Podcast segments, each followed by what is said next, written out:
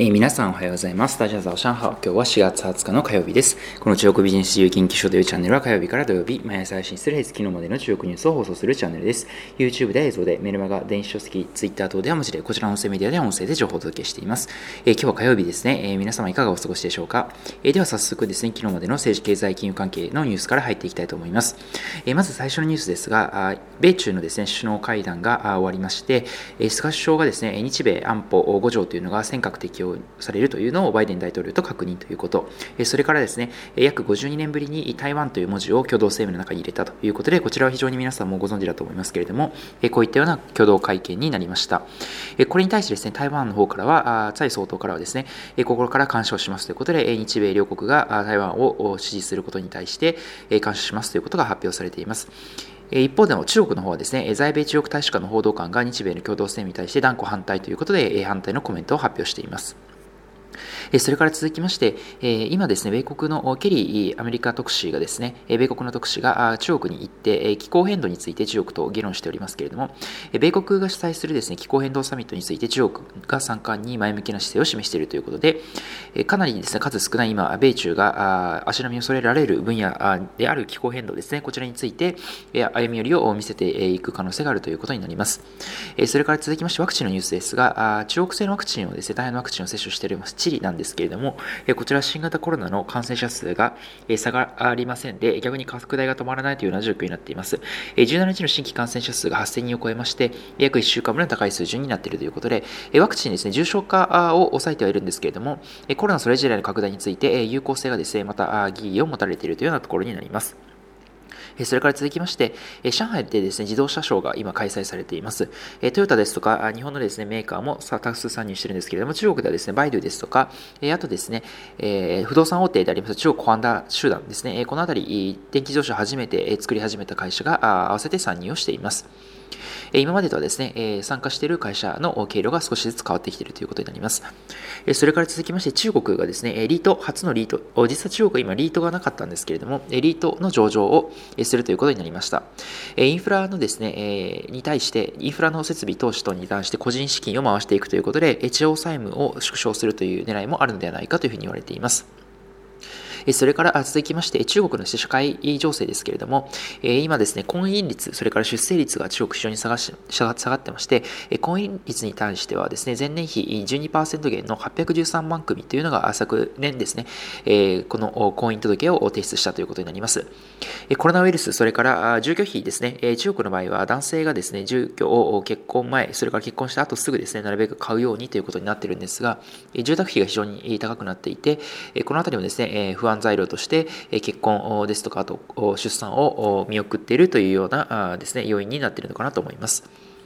それから続きまして、フォーブスがですね、米国の経済誌であります、フォーブスが発表しました2021年調査長者番付表において、北京のですね、ビリオネアの数がニューヨークのビリオネアの数を超えたということ、それから地域全体で見ても香港ですとか、その他のですね、台湾等々も含めていくと、中国全体のですね、エリアというのが米国を上回ったということになっています。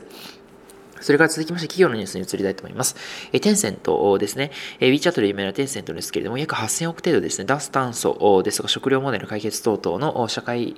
貢献に関して8000億円以上を投じるということを発表しました。続きまして、TikTok で有名なショート動画ですね、バイドですね、TikTok ですけれども、ダウンロード数がですね、2021年の第1クォーター、引き続き世界トップだったということで、アメリカにおいてはですね、マンスリーアクティブユーザーも1億人を超えてきているということになります。えそれから続きまして、ファーウェイですね。えファーウェイが自動運転などに毎年ですね、これから1100億円程度、10億ドル以上を投じる方針というのを明らかにしました。それから続きまして、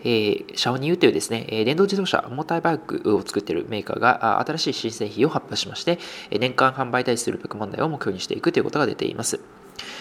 えそれからですね、えトヨタ、先ほどお伝えしましたけど、上海の自動車ショーに出ていたということなんですけれども、EV ですね、トヨタの新しい EV で BZ というものですね、こちらを2025年までに EV15 車種ですね、この先ほどお伝えしたブランドも含めてえ投入していきたいという考えを明らかにしました。では最後にマーケットニュース見ていきましょ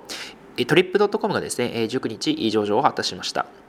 初値は281香港ドルということで、公開額を4.9%上回りまして、終値は280.2香港ドルというふうになっています。で、1000億円以上ですね、調達という形になりました。えそれから続きまして、えですね、え BYD の株価について、えマッコーリーがですね、予想株価を上げてまして、目標株価を192本コンドルに上げています。えこちらですね、BYD のシェア拡大というのを予想しているということから上げたということです。えでは最後にですね、え香港のマーケットを見ていきましょう。え反戦指数ですね、昨日は続伸しまして、終値は全営業日比0.47%高の29,106.15ポイントになっています。